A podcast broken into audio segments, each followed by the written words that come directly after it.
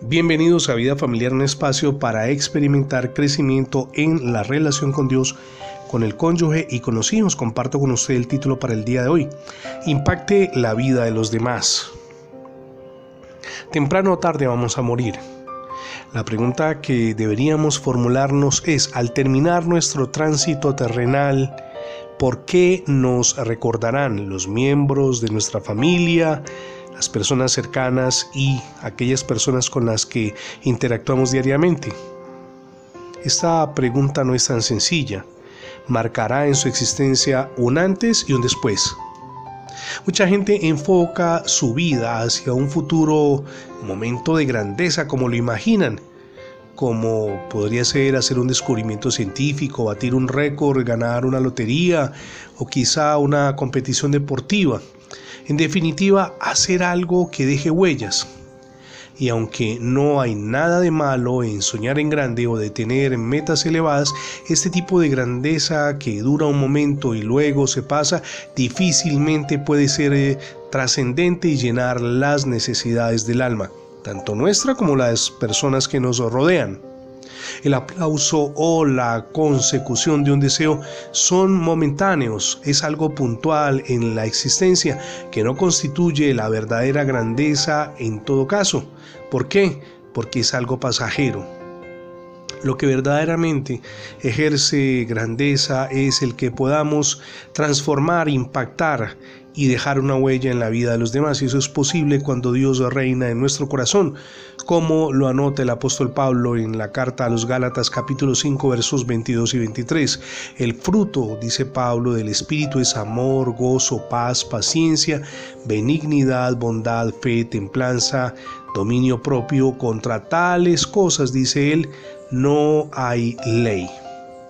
La verdadera grandeza. Entonces, mi amigo y mi amiga, tiene que ver con los pequeños logros del día a día, el desarrollo consciente de un carácter equilibrado, la ardua lucha por superar nuestras imperfecciones, el propósito de mejorar nuestra relación con el cónyuge y con los hijos, la decisión continua de mantener la fe en medio de la adversidad, la constancia en el mostrar amor en cada detalle con nuestro esposo, esposa o hijos. La fidelidad en las cosas pequeñas.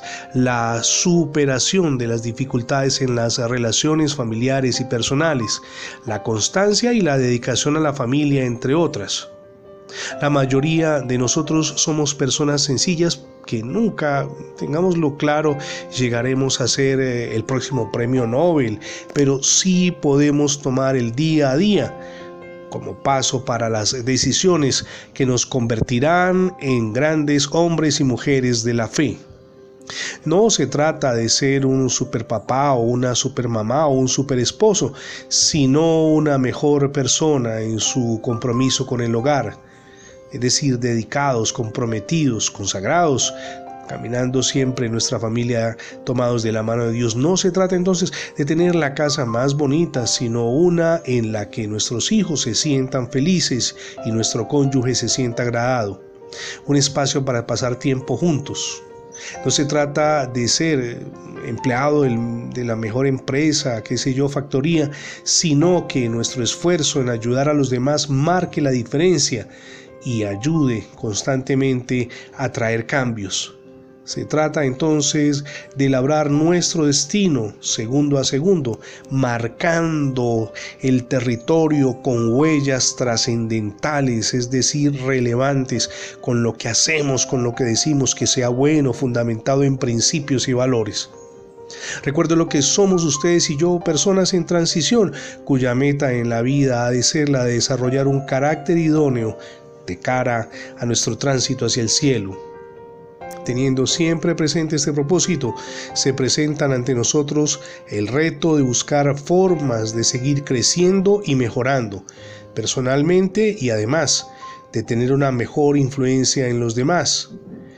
Para eso es que ustedes y yo contamos con el ancla más segura, que son los sólidos principios que aprendemos en la palabra de Dios, con nuestra lectura sistemática de la Biblia, pero además la oración en la que usted y yo entramos en intimidad con nuestro Padre Celestial.